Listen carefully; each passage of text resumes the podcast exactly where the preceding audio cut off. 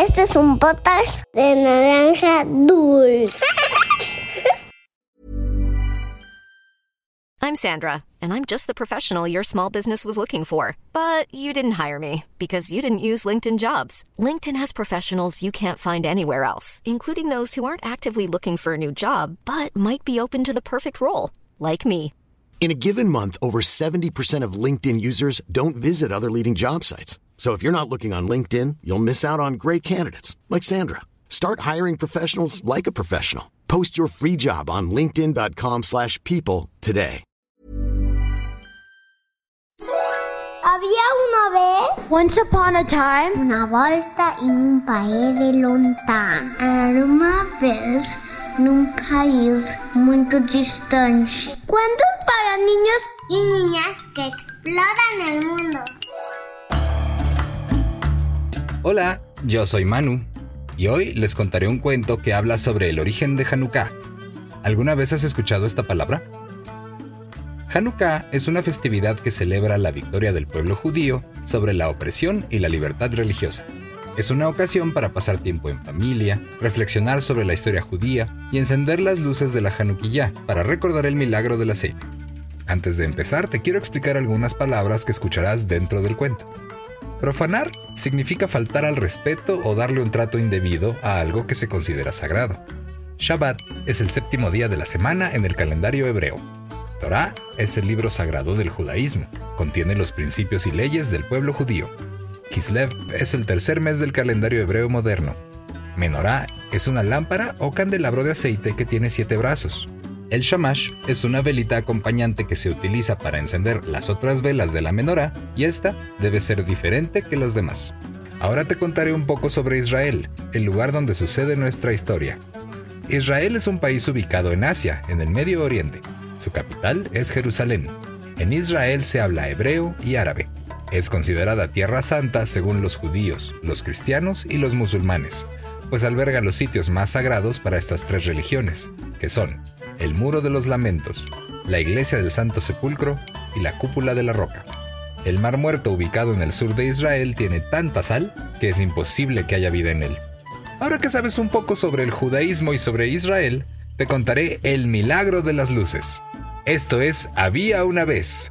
Comenzamos.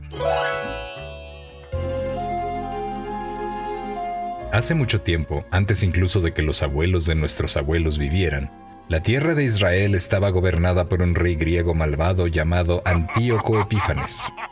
Los judíos que vivían en Israel rezaban cada día en el antiguo templo de la ciudad de Jerusalén, el lugar más sagrado para ellos. Este era el centro de la vida judía. Pero el rey Antíoco no quería gobernar una nación de muchas religiones y muchas culturas. Quería que toda la gente de su tierra viviera como él vivía y rezara lo que él rezaba según las costumbres griegas. Pero esto significaba que no quería que el pueblo judío se vistiera, rezara o comiera diferente. ¿Te imaginas lo aburrido que sería si no hubiera diversidad, si todos tuviéramos que hacer lo mismo y tener exactamente las mismas costumbres? Hoy prohíbo que los judíos se vistan como judíos. Veamos, eh, también prohíbo que celebren el Shabbat y cualquier otra festividad. Ya sé, ya sé, quiero que cualquier judío que se ha encontrado leyendo la Torah sea castigado, ordenó el rey Antíoco. ¿Qué opinas de las nuevas leyes que impuso el rey? ¿Te imaginas que de pronto ya no se te permita hacer todo lo que tú y tu familia acostumbran a hacer? Bueno, pues el rey también mandó a sus guardias a profanar el templo de Jerusalén, llenándolo de estatuas y dioses griegos en su interior. Los judíos se sintieron muy tristes de encontrar su hermoso templo destrozado. Al ver esto, algunos empezaron a temer por sus vidas, se sintieron orillados y obligados a seguir las órdenes del rey.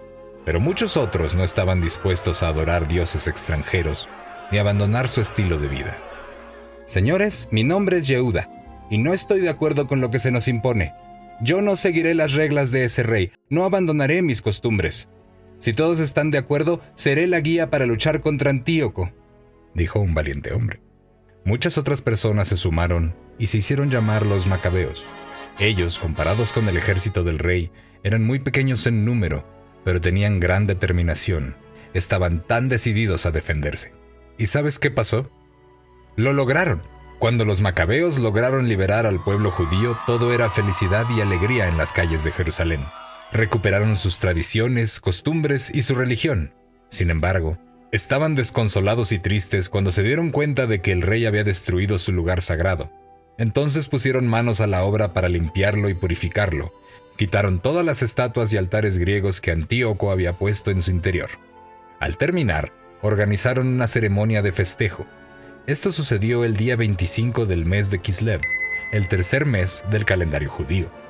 Cuando los macabeos entraron al templo, encontraron muy poquito aceite para encender la menorá que es un candelabro con ocho brazos que necesita aceite para encender su luz.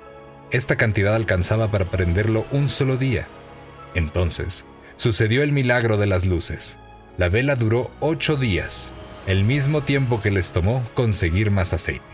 Por esta razón, la fiesta de Hanukkah también es conocida como la fiesta de las luces para el pueblo judío. Se celebra cada diciembre. Los niños judíos de todas las familias prenden las velitas de la Januquilla, que es un candelabro de ocho brazos por los ocho días del milagro, más una vela pilón que se llama Shamash. ¿Y sabes qué más? En esta fiesta, los niños judíos son consentidos por sus mamás y papás con ocho regalos, uno por día. ¡Qué felicidad, ¿no? Pero lo más importante es que con cada vela de Hanukkah que encendemos, iluminamos los mensajes más importantes de todos, que siempre debemos trabajar para encontrar luz en la oscuridad y siempre debemos mantener encendida la luz de la libertad religiosa, es decir, creer y rezar a quien nosotros decidamos para todas las personas, para siempre. Y colorín colorado, esta historia de había una vez ha terminado. ¿Qué tanto sabías sobre las fiestas judías? ¿Te gustaría conocer más historias sobre el pueblo judío?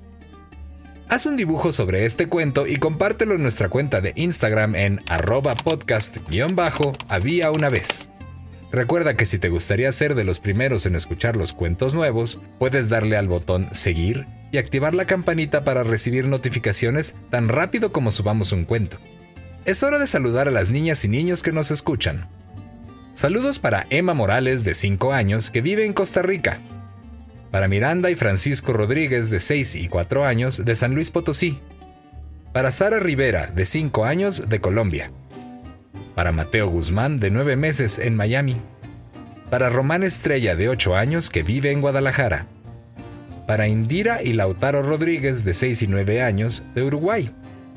Para Amat Mendoza, de 7 años, de Puebla. Abrazos para Emilia Ziv, de 5 años, de Mérida para Maripaz y Felipe X, de 6 y 4 años, de Costa Rica. Para Fabián y Sebastián Flores, de 5 y 7 años, de Perú. Para Elisa Piego, de 4 años, que nos escucha en Suiza. Para Gael Carvajal, de 6 años, que vive en la Ciudad de México. Saludos para Lucy Álvarez, de 5 años, de Puebla. Para Diego Leighton, de 5 años, de Chile. Para Emma Lima, de 5 años, y su hermanita Adara, de Perú. Abrazos para Matías Jiménez de 5 años de la Ciudad de México. Para Antonio y Ana Romina Franco de 1 y 4 años de Moroleón. Para José, Carla y Elena Alcaide de 1, 3 y 5 años de Sevilla. Para Pedro y María de Velasco de 7 y 4 años de la Ciudad de México. Y para Melissa Kershen de 5 años que vive en Santiago de Chile. Esto fue Había una vez. Nos escuchamos en el próximo cuento. Este es un podcast de naranja dulce. Hey, it's Paige DeSorbo from Giggly Squad. High quality fashion without the price tag. Say hello to Quince. I'm snagging high-end essentials like cozy cashmere sweaters, sleek leather jackets, fine jewelry, and so much more. With Quince being 50 to 80% less than similar brands. And they partner with factories that prioritize safe, ethical, and responsible manufacturing. I love that. Luxury quality within reach. Go to quince.com slash style to get free shipping and 365-day returns on your next order. quince.com slash style.